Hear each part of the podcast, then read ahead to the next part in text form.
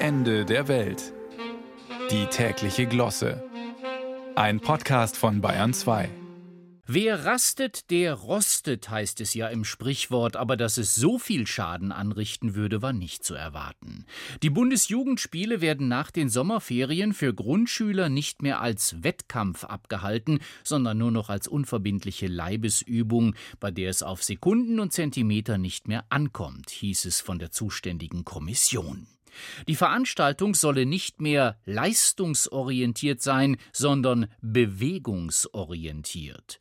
Das wird die Arbeitswelt nicht unberührt lassen. Wenn Bewegung wichtiger wird als Leistung, werden manche noch mehr Zeit im Parksuchverkehr verbringen und doppelt so oft in die Kantine rennen, um Karriere zu machen.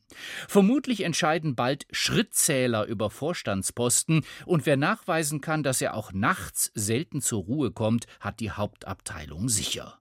Wer Bewegung ernst nimmt, sollte schon mal nicht am Arbeitsplatz erreichbar sein, sondern mindestens nach Diktat verreist oder vor der Konferenz verschwunden, Hauptsache irgendwas mit Mobilität. Entdecken Sie den Paketboten in sich. Mit jedem Halt riskieren Sie Strafzettel und ein schlechtes Gewissen, nicht nur in der zweiten Reihe. Gut, wir wissen ja vom französischen Philosophen Albert Camus, dass wir uns den griechischen Helden Sisyphos als glücklichen Menschen vorstellen müssen, obwohl der nie eine Pause gemacht hat. Dass das allerdings auch für Pizzaboten gilt, ist neu. Allerdings wird jetzt, wo Mobilität ausschlaggebend ist, ziemlich deutlich, warum sich karriereorientierte Führungskräfte auch noch auf dünnem Eis bewegen. Hubert Aiwanger macht's ja vor. Vermutlich kennt er das berühmte Zitat von Winston Churchill, wonach die Menschheit zu weit vorangekommen ist, um umzukehren, und zu schnell, um anzuhalten. Deshalb werden auch die Wahlkampfprogramme immer unschärfer. Sie sind schneller unterwegs als der gesunde Menschenverstand und bremsen nicht für Finanzierungsprobleme.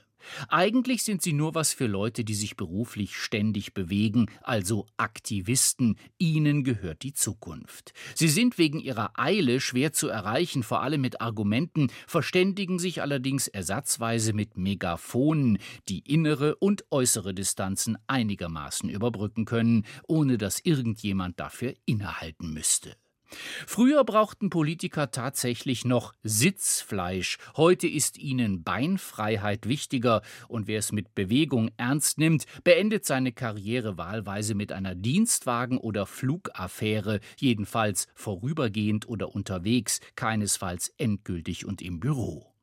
Okay, viele fragen sich, warum in dieser hochmobilen Ära ausgerechnet Olaf Scholz regiert, der ja kürzlich beteuerte, er sei nicht John Wayne. Damit wollte er aber nur deutlich machen, dass in der Ampelkoalition schneller wieder Ruhe einkehrt als in Rio Bravo und sein letzter Befehl garantiert nichts mit der Kavallerie zu tun hat, sondern eher mit Robert Habeck der ist bekanntlich weder leistungs- noch bewegungs-, sondern mehr heizungsorientiert.